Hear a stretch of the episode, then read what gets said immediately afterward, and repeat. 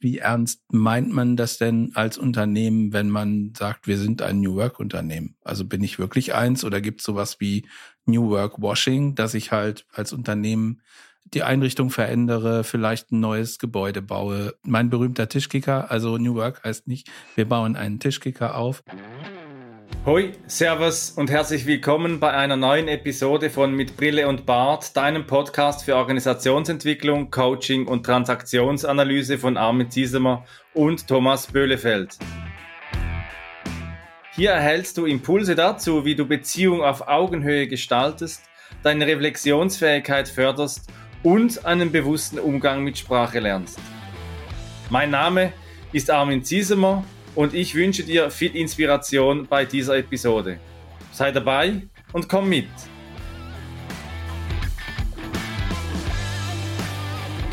Hallo, liebe Hörerinnen, lieber Hörer, zur Folge 36 von Mit Brille und Bart. Beruf, Leben, Traum und Wirklichkeit. Hallo Thomas, heute wieder zusammen, wir zu zweit zu einem Thema, das uns beide, und das haben wir schon in der Vorbereitung gemerkt, sehr stark auch emotional bewegt. Ja, genau. Hallo Armin. Und hallo auch an dich da draußen, liebe Zuhörerinnen, lieber Zuhörer. Das ist tatsächlich ein, ein Thema, was uns beide bewegt. Ähm, wie ist das eigentlich, wenn man im Berufsleben ist und den Beruf leben möchte oder den Beruf vielleicht auch nur als Geldverdienen äh, interpretiert und wie sind da eigentlich die Rahmenbedingungen da draußen, das zu tun, das man gerne möchte? Das ist ein total spannendes Thema, was ja auch nie irgendwie zu Ende diskutiert zu sein scheint, weil wir da äh, auch in der Vorbereitung ja auch selbst bei uns Beispiele gefunden haben, wo so Hürden auftauchen, die man gar nicht mehr für möglich gehalten hat. Und das ist schon äh, auf jeden Fall eine Folge wert, glaube ich.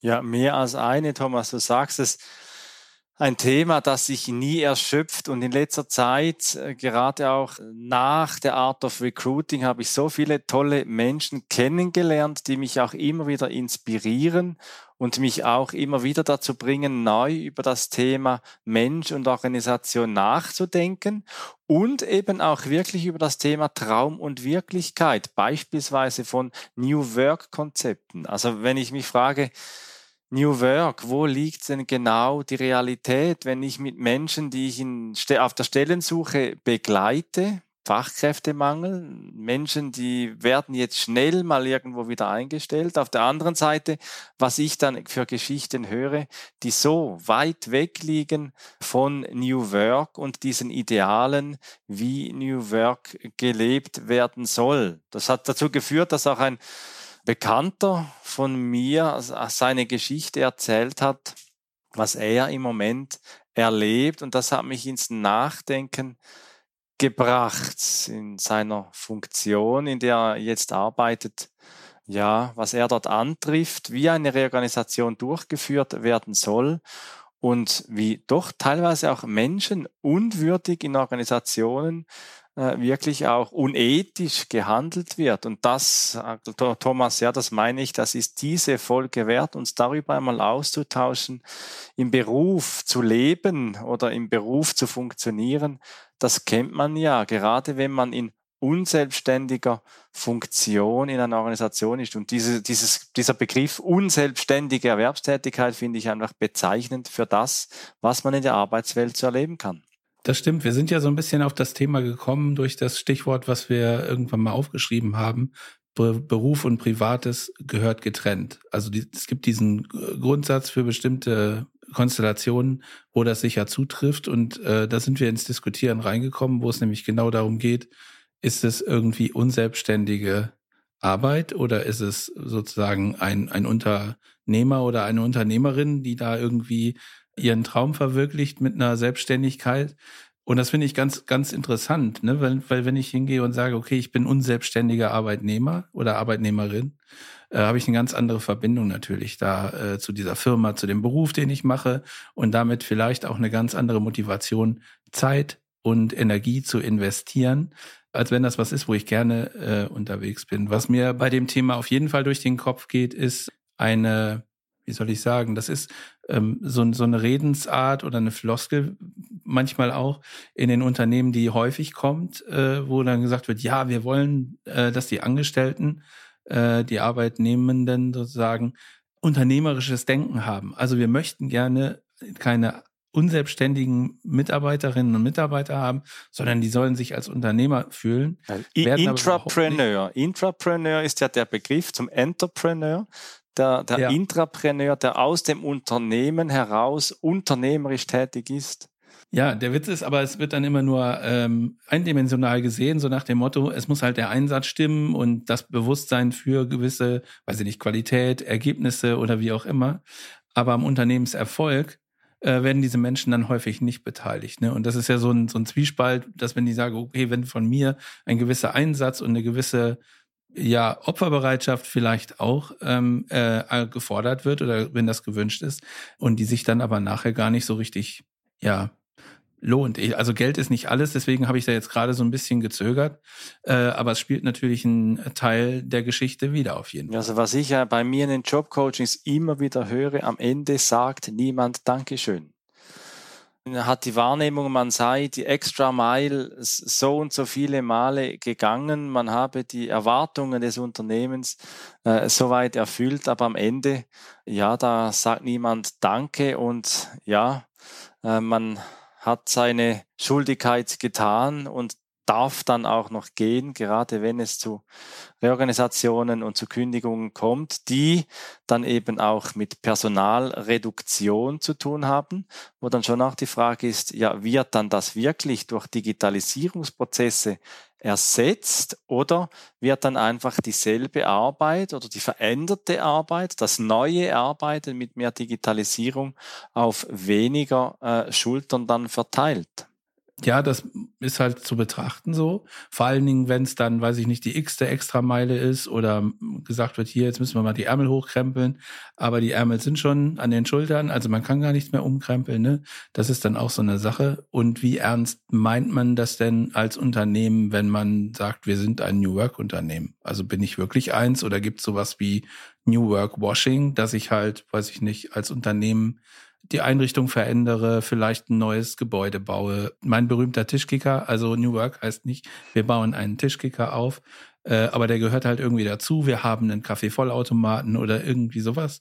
Aber äh, der Mensch steht halt nicht im Mittelpunkt, so, sondern das Ergebnis, was der Mensch bringen soll.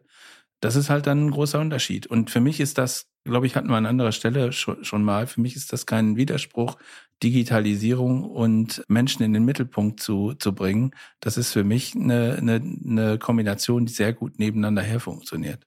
Ja, wenn, wenn der Mensch als solches in der Organisation ja auch an und aufgenommen wird, wenn der Mensch sich mit seinen äh, Fähigkeiten, mit seinem Wesen in einer Organisation ja auch echt entfalten kann. Und gerade in der unselbstständigen Tätigkeit, da treffen wir ja sehr häufig auf Strukturen, die mit Stellenfunktionen, Stellen beschrieben, bezeichnet oder eingestuft werden, wo die ganze Logik der Honorierung dann auch damit verbunden ist.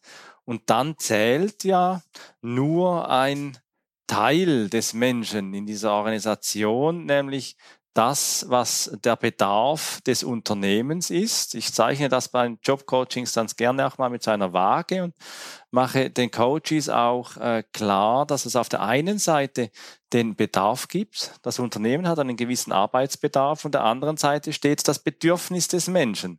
Und hier sind wir uns ja einig, Thomas, dass es eben in so einer Situation, wenn Bedarf und Bedürfnis auseinanderdriften, eine Trennung eben zwischen auch Beruf und Privatwelt braucht oder dass man auch wirklich sagt, okay, bewusst entschieden, äh, auch im Sinne der Transaktionsanalyse, eine bewusste Autonomie, stelle meinem Unternehmen diese Leistung zur Verfügung, für die ich auch honoriert werde und nicht mehr. Ja, und dann kommt natürlich noch ein zusätzlicher äh, Aspekt rein. Wenn du sagst, es wird nur ein Teil des Menschen betrachtet, dann, dann ist das sehr häufig so. Ne? Und insbesondere dann, wenn es ein nicht linearer Lebenslauf, wie es so schön heißt, ist. Ne? Also dass irgendwelche äh, Umorientierungen stattgefunden haben, Äh, vielleicht gibt es Menschen, die hin und wieder mal dem freien Kind gefolgt sind und äh, mal richtig was gemacht haben, wo sie gesagt haben, Mensch, das interessiert mich, da möchte ich gerne rein und möglicherweise dann entweder direkt oder erst nach einer Zeit festgestellt haben, auch was ganz anderes wäre auch nochmal schön, dass ich dann häufig vor die Situation gerate, dass eben so ein Unternehmen sagt, hm, so wechselnde Lebensläufe oder Lebensläufe mit Lücken, wie es so schön heißt, die werden bei uns nicht berücksichtigt. Ne? So, dass, dass sich jemand umorientiert und ein wirkliches Interesse hat, in irgendeine andere, in eine vielleicht neue Richtung sich zu engagieren. Das ist ein Zustand, der viel zu selten berücksichtigt wird. Dass dann motivierte Menschen vor einem stehen, die auch wahrscheinlich mit einer Unterstützung durch das Unternehmen vielleicht auch, aber die dann echt da ähm, Gas geben können und, und sich einbringen und auch wahrscheinlich zu, zu sehr motivierten Mitarbeiterinnen und Mitarbeiter werden können. Das wird nicht äh, berücksichtigt. Ne? Und das äh, war auch ein Thema in unserer Vorbereitung äh, auf diese Podcast-Folge, dass, dass wir solche Hindernisse, also nicht linearer Lebenslauf oder äh, nicht atypischer Lebenslauf, dass äh, wir das auch noch erlebt haben. Also ich selbst habe mal irgendwie, als ich freiberuflich unterwegs war, äh, mein, mein Beraterprofil in so einer Plattform veröffentlichen wollen und bin dann dort nicht angenommen worden, weil ich halt kein Studium habe. So, ich bin zu dem Zeitpunkt schon über 40 gewesen und dachte und war echt davon ausgegangen, also in meinem Leben äh, oder in meinem Berufsleben wird sich keiner mehr dafür interessieren, ob ich studiert habe oder nicht, weil dann geht es ja darum, was habe ich, was habe ich für, für Leistungen gebracht, welche Ergebnisse habe ich vielleicht schon erzielt und wohin orientiere ich mich und wie sind meine Fähigkeiten, das gut zu unterstützen und wie ist meine Einstellung dazu, aber nicht zwingend irgendein Studienabschluss. So, da war ich schon überrascht. Ja, wir hatten ja in der Folge mit Martin Tino Studer einen Herrn Lantermann aus äh, Kassel, Psychologieprofessor, zitiert. Und ich habe mir dann im Anschluss daran ein Buch, Thomas, wieder mal ein Buch bestellt. Und er beschreibt in diesem Buch, den Titel, den, den mag ich jetzt gerade nicht mehr erinnern, aber die, die Vorstellung eben von einer Gesellschaftsstruktur, wie wir sie heute haben, die eben kein Ausscheren mehr erlaubt, weil sonst zu viel at stake ist, zu viele Unordnung eben auch passiert. Ich meine, ich habe jetzt, das sind kleine Beispiele, das erste Mal meine Mehrwertsteuerabrechnung in der Schweiz gemacht und habe jetzt dazugelernt, was das heißt, ähm, ob man Coaching für die öffentliche Hand oder auf privat und so weiter. Und das, wir haben ja eine sehr hohe Regulierungsdichte.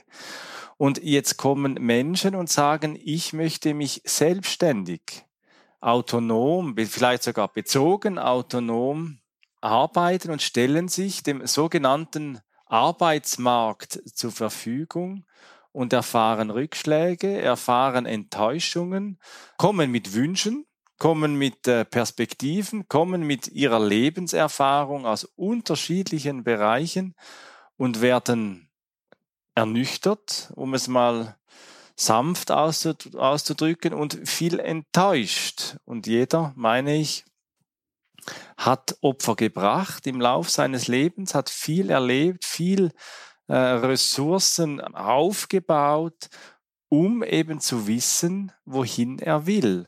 Und jetzt ist ja schon die Frage, wenn ich das so sage, bin ich jetzt auch schon wieder in einem Traum unterlegen, wenn ich sage, ja, jeder weiß, wohin er will? Oder braucht es Menschen, denen gesagt wird, da geht's durch?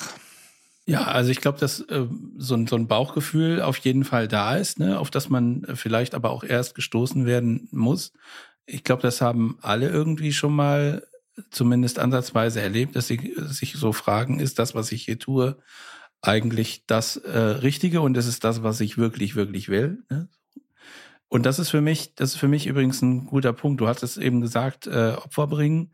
Und ähm, natürlich ist das bei, bei allen Menschen irgendwie unterschiedlich, aber da gibt's ja schon ganz äh, enorme Beispiele, wo wirklich auf finanzielle Sicherheit oder auf irgendwas äh, Größeres auch verzichtet worden ist, um einen gehegt, lange gehegten Berufswunsch in die Wirklichkeit zu bringen, ne? wo dann irgendwie vielleicht auch äh, irgendwelche Freunde und Verwandte mit dem Kopf schütteln und fragen, warum hast du denn das jetzt gemacht?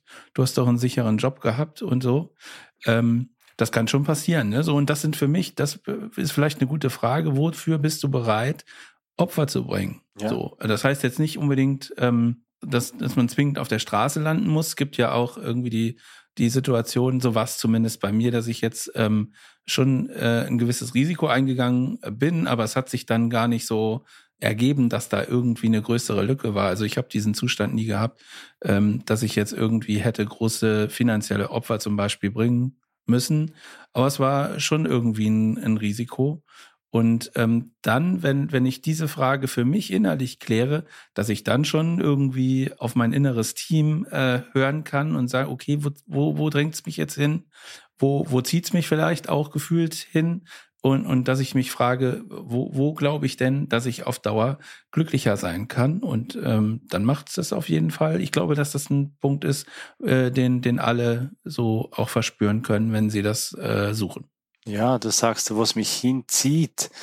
Die andere Seite der Bewegungsrichtung ist ja auch die Frage, wohin drängt es mich? Spüre ich in mir so einen Drang, etwas zu tun, in mir drin? Also in der Heldenreise spricht man ja gerne auch vom Ruf des Abenteuers. Was tut sich auf in mir, wo, wo es mich auch hindrängt? Und da reden wir heute eben auch oftmals eben von der Incentivierung äh, was wir bekommen in Unternehmen. Nehmen wir mal, bleiben wir mal beim Weiterbildungsbudget. Unternehmen, die sagen äh, in Vorstellungsgesprächen, in ja, Rekrutierungsgesprächen, ja, wir haben gute Weiterbildungsbudgets und wenn man dann schaut, ähm, Ende des Jahres sind vielleicht 20, 30 Prozent dieses Budgets aufgebraucht und das über Jahre dann bleibt dann ja schon dann die Frage, ist das eine leere Versprechung oder habe ich wirklich auch die Möglichkeit, mich in diesem Unternehmen auch weiterzuentwickeln? Oder ist es einfach eine Strategie, Menschen auch äh, in, der, in ihrer Entwicklung zurückzuhalten, um sie an der vorgesehenen Position auch arbeits- und funktionstüchtig zu halten? Die Situation lässt sich ja äh, wirklich häufiger beobachten in Unternehmen, ähm, dass sie genau das äh, als, als Werbemittel sozusagen einsetzen bei äh, Einstellungsgesprächen und sagen, ja, wir haben hier, weiß ich nicht, einen Katalog und äh, da stehen so und so viel Weiterbildungen drin und Mitarbeiterinnen und Mitarbeitern wird, wird das angeboten. Und es wird aber nicht, also wenn man dann hinter die Fassade sozusagen guckt, wird es tatsächlich nicht ausgespielt. So. Und dann gibt es unterschiedliche Facetten. Äh, und eine Facette ist zum Beispiel, dass das halt von dem jeweiligen Jobprofil abhängt. Ne? Also wenn ich jetzt sage, weiß ich nicht, ich bin äh, irgendein, ich habe irgendeine interne Tätigkeit zu tun und dann gibt es die Möglichkeit, weiß ich nicht, Spanisch zu lernen. Also irgend, ich ist jetzt wahrscheinlich eher kein praktisches, doch könnte doch sein. Ähm, also so, es gibt die Möglichkeit irgendwie Spanisch äh, zu lernen und ich sage jetzt, ey, das wollte ich immer mal machen ähm, dass dann gesagt wird, nee, aber das brauchst du ja in deinem, in deiner Aufgabe, in deinem Aufgabengebiet gar nicht.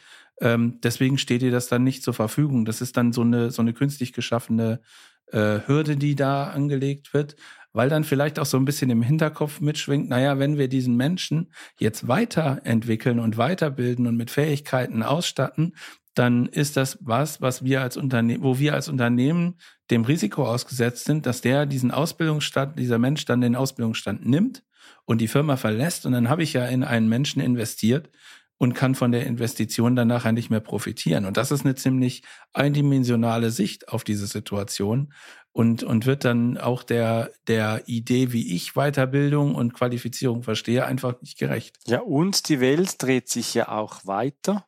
Ähm, das Kompetenzfeld erweitert sich auch und da ist ja dann auch die Frage der Bewertung. Welche Mitarbeitenden zum Beispiel dürfen Ersthelfer werden, wenn es um das Thema psychische Gesundheit geht? Geht das nur einige bestimmte an oder ist das in der Organisation breit, dass man das so bewertet? Wir sind daran interessiert, dass jeder ähm, der in der Organisation wie Erste-Hilfe-Kurse in der Schweiz, ich weiß nicht, wie es in Deutschland ist, aber jeder, der Autofahren lernt, der braucht einen Erste-Hilfe-Kurs.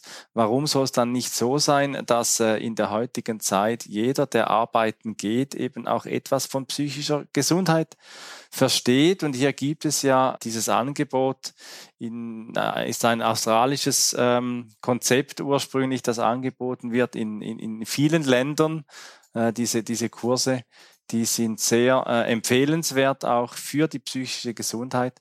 Und dann eben mal zu fragen, ja, was liegt denn unserem Unternehmen daran, dass wir Menschen in erster Hilfe in psychischer Gesundheit auch anbieten? Also hier denke ich, dreht sich eben die Welt auch weiter und es braucht eine äh, Organisationsgestaltung dorthin, wo eben auch neue Anforderungen an die Arbeitswelt auch breit dann auch entwickelt werden. Ja, und es ist ja auch ein Widerspruch in, in sich, wenn man da mal, wenn man da mal drauf schaut. Äh, ach so, erst wollte ich noch sagen, damit du einen, einen Haken an ich habe was gelernt machen kannst. Ja, in Deutschland braucht man auch einen Erste-Hilfe-Kurs, wenn man einen Führerschein Nee, ähm, also worauf ich jetzt hinaus wollte, ist, ähm, dass der, der Widerspruch in sich liegt ja darin, dass ich selber als Unternehmen meine Mitarbeitenden gar nicht oder äh, sehr ungern ausbilde und mit Ausbildungsnachweisen ausstatte. Also nehmen wir jetzt mal das äh, sehr widersprüchlich diskutierte Thema Zertifikate, also Ausbildungsnachweise von mir aus ein Erste-Hilfe-Kurs oder sonstige, weiß ich nicht, Ausbildungsgänge in, in anderen Sachen. Das spielt da keine Rolle. Aber ich investiere nicht darin, dass oder nur selten in darin, dass meine eigenen Leute diese Weiterbildungsmöglichkeiten auch bezahlt bekommen. Ne? Also ich gehe nicht hin und investiere. Im Einstellungsprozess gucke ich aber sehr genau hin, welche Zertifikate hat denn dieser Mensch? So, weil das äh, spielt natürlich häufig eine Rolle, dass ein bestimmter Leistungsnachweis halt erbracht werden muss. Also wird ja schon erwartet, dass irgendwie in Ausbildung investiert worden ist. Und wenn man die beiden Sachen kombiniert, dann folgt ja daraus, dass jeder Mensch eigentlich das Geld für seine Ausbildung selber aufbringen muss, um überhaupt eine Chance zu bekommen, in die Position zu gelangen, die vielleicht dem eigenen Wünschen am besten äh, entspricht. Jetzt kann man sagen, ja, das ist doch auch äh, klar so, ne, die private und persönliche Weiterbildung ähm, das ist so ein Ding, da äh, muss eigentlich jeder Mensch wissen, dass äh, lebenslanges Lernen äh, da an der Stelle äh, wichtig ist. Das hatten wir ja auch in der letzten Folge Nummer 35 mit dem Lernen. Aber ich hatte schon gesagt, mein Verständnis von Qualifizierung ist, dass ein Unternehmen sich Gedanken macht, wenn meine Leute bestimmte Dinge nicht können, die für die Arbeit erforderlich ist, dann kann ich ja auch hingehen. Also ein Impuls ist, dann hole ich mir halt Experten von außen.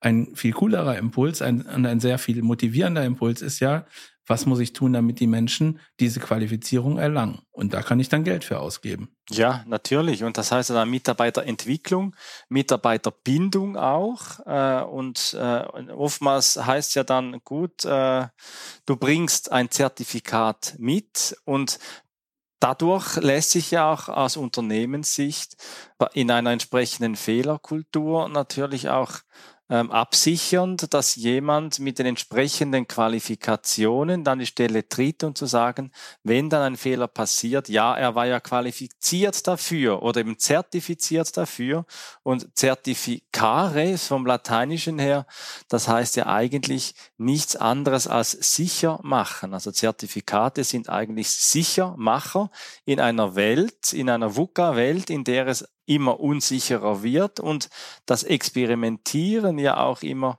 bedeutend wesentlicher wird, wenn wir wieder zum Thema New Work Entwicklung und echte New Work Entwicklung hinschauen.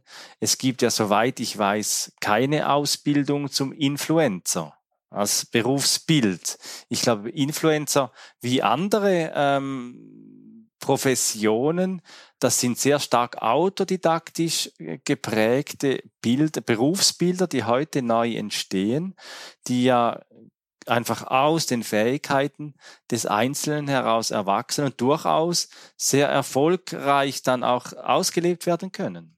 Finde ich, finde ich ein super Beispiel. Es gibt ja auch andere Berufsbezeichnungen, die nicht mit irgendeinem Ausbildungs- äh, Gang oder äh, standardisierten äh, Qualifizierungswegen versehen sind. Und äh, da kommt es halt drauf an. Also Influencer, glaube ich, äh, werden äh, durch äh, dadurch berühmt und bekannt und erfolgreich, dass sie von Menschen gesehen werden und das Produkt, was sie herstellen, letztendlich auch nachgefragt wird. Äh, und daraus ergibt sich dann, äh, weiß ich nicht, dass ich Werbepartner finde oder so. Ich kenne kenn das jetzt nicht so im Detail.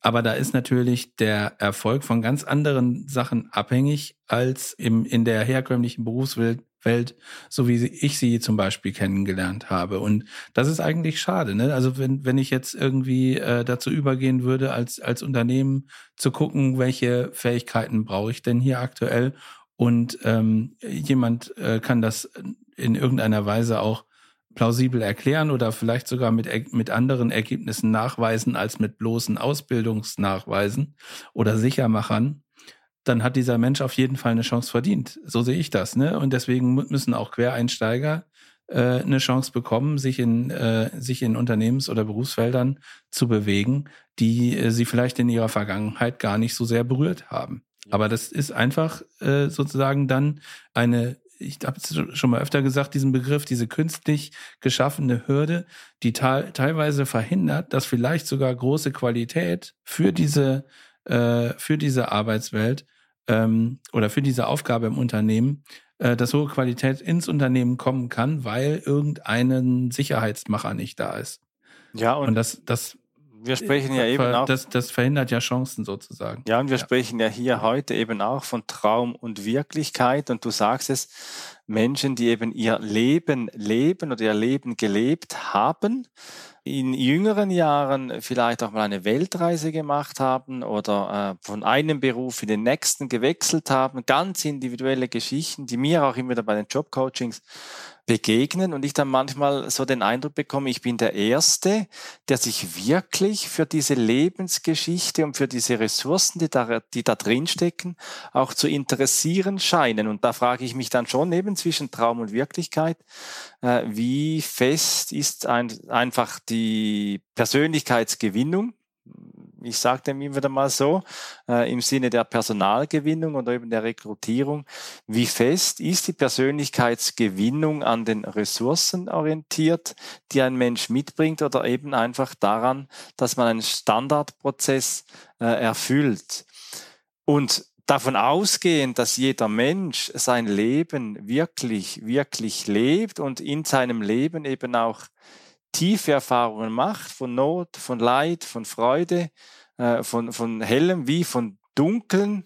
Ähm, das führt mich dann doch noch zur Heldenreise heute zum zweiten Mal. Und in der Heldenreise, da gibt's so diese Phase, die die Heldin oder der Held durchläuft. Und das ist so das Thema von Tod und Wiedergeburt. Wenn Helden irgendwo sterben und dann wiedergeboren werden in einer neuen Situation. Wir hatten auch das Motiv bei Tinu, bei Martin Tinu, Phönix aus der Asche, also wenn Phönix verbrennt und neu wieder aufersteht.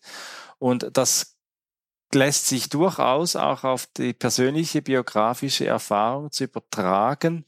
Wo waren deine, das kannst du dich fragen, wenn du den Podcast jetzt hörst, wo waren so deine wirklichen Tu es oder Sterbemomente? Wo waren so deine Schlüsselmomente in deinem Leben, wo du gesagt hast, da ist ein Prinzip in mir entstanden, da ist ein, wurde ein Wert in mir gestärkt für meine weitere berufliche Entwicklung oder eben dann zu sagen, zu fragen, ähm, wo habe ich eben die, meine großen Opfer gebracht in meinem Lebenslauf?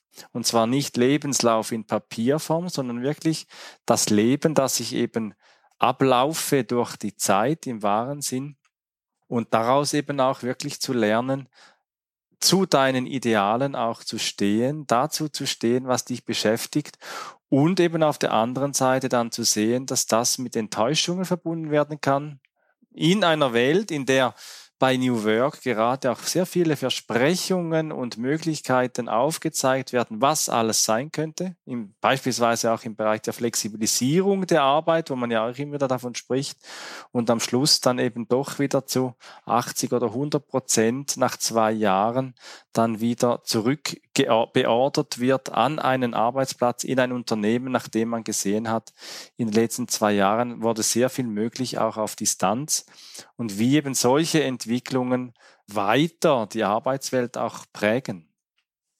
Ja, und diesen Jetzt- oder Nie-Moment, äh, ich kann das von, von, von mir kurz erzählen. Ich hatte den tatsächlich nicht nur einmal so, wo ich gedacht habe, ich möchte gerne eigentlich selbstständig irgendwie was machen, also freiberuflich unterwegs sein.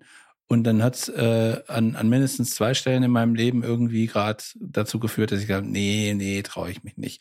Und irgendwie fühle ich mich so in der Retrospektive echt total dankbar, dass diese Situation nochmal eingetreten ist und ich das dann gemacht habe. So, also es ist nicht immer alles verloren, wenn man den Moment verpasst, so, aber es lohnt sich auf jeden Fall total, auf die innere Stimme, auf das innere Team zu hören. Äh, wenn die sagen, oh du, das fühlt sich jetzt gerade hier nicht so dolle an, lass doch mal irgendwie gucken, ob es nicht irgendwo was anderes gibt, dann nochmal zu nachzuhorchen und zu gucken, äh, was, was kann denn sozusagen aktiv äh, geändert werden. Was mir noch als Frage, was mir noch als Frage noch so im um noch ein bisschen bei dieser Heldenreise zu bleiben, in dieser Phase von Tod und Wiederauferstehung, ist dann so die große Frage in der Persönlichkeitsentwicklung, wofür würdest du dein Leben geben? Wofür wärest du bereit zu sterben? Was ist wirklich der tiefste Hunger? Wir haben ja auch schon aus der transaktionsanalytischen Perspektive von den Hungerarten auch gesprochen, aber dieser Hunger für die menschliche Entwicklung, wo ich wirklich meine, ähm, den tragen wir alle in uns und der ist manchmal etwas auf kleinerer Flamme gekocht, aber manchmal, gerade wenn es um wesentliche äh, Schritte in der persönlichen Entwicklung eben geht, auch äh, ein Feuer, das wirklich zu brennen beginnt für eine Veränderung, für echte Veränderungen, gerade in dieser Veränderungszeit zwischen Old Work und New Work oder eben auch von dem alten Ich zu einem neuen Ich, wenn du gerade so in einer Situation stehst, in der bei dir sehr viel Veränderung im Moment ähm, besteht. Und da hat Joseph Campbell, der ähm, Begründer, sage ich mal, der Schriftsteller, der die Heldenreise geschrieben hat, der Mythenforscher, der hat einmal gesagt, das Privileg des Lebens besteht darin, der zu sein, der man ist. Und ich meine, dieses Zitat ist ganz gut geeignet, zwischen Traum und Wirklichkeit sich zu bewegen, wenn es eben darum geht, Beruf zu leben. Ja, und ein ganz wesentlicher Aspekt, den wir jetzt noch gar nicht angesprochen haben, aus gutem Grund, ähm, der Unternehmen unheimlich bereichern kann, ist zum Beispiel, wenn man Erfahrungen oder wenn ein, ein Mensch Erfahrungen gesammelt hat, in unterschiedlichen Kulturen unterwegs zu sein und bestimmte Einflüsse in sich sozusagen aufgenommen hat und daraus einen, eine ganz neue Perspektive vielleicht entwickelt hat, äh, die im Unternehmen noch gar nicht da ist. Das sind Fragen oder das ist ein Themengebiet, mit dem wir uns in der nächsten Folge beschäftigen mit einem Gast.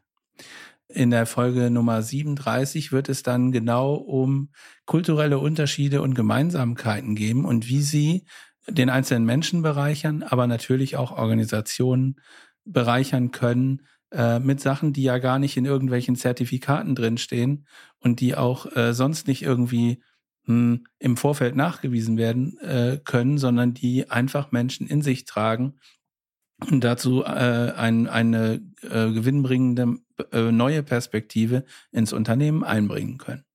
Ja, und da sprechen wir dann mit Anna Fuchs, einer Buchautorin, über dieses Thema das dritte Suchen, kulturelle Unterschiede und Gemeinsamkeiten. Thomas, ich freue mich, auf das Gespräch mit Anna Fuchs heute schon. Bin, bin überzeugt, das gibt auch wieder eine ganz tolle Geschichte und wünsche dir, liebe Hörerin, lieber Hörer, eine gute Zeit und äh, hör auf das, was dich drängt. Und wenn es dich drängt, die nächste Folge mit uns auch wieder anzuhören, dann, Thomas, komm, komm mit, mit, und, und verbinde Perspektiven. Perspektiven. Wenn dir diese Episode von Mit Brille und Bart gefallen hat, dann zeig uns das mit deinem Like und abonniere gleich den Kanal, damit du keine Folge verpasst. Alle Links zur Folge findest du in den Show Notes. Da findest du auch unsere Kontaktdaten, wenn du uns etwas mitteilen möchtest. Wir sind verfügbar in Deutschland, Österreich, der Schweiz und natürlich remote, wenn du Orientierung und Begleitung für deine Veränderungsprozesse suchst. Teile diesen Podcast mit Menschen, die davon profitieren können und lass eine Rezension bei Apple Podcast da. Ich bin Armin und wünsche dir bis zur nächsten Episode eine gute Zeit. Komm mit und verbinde Perspektiven.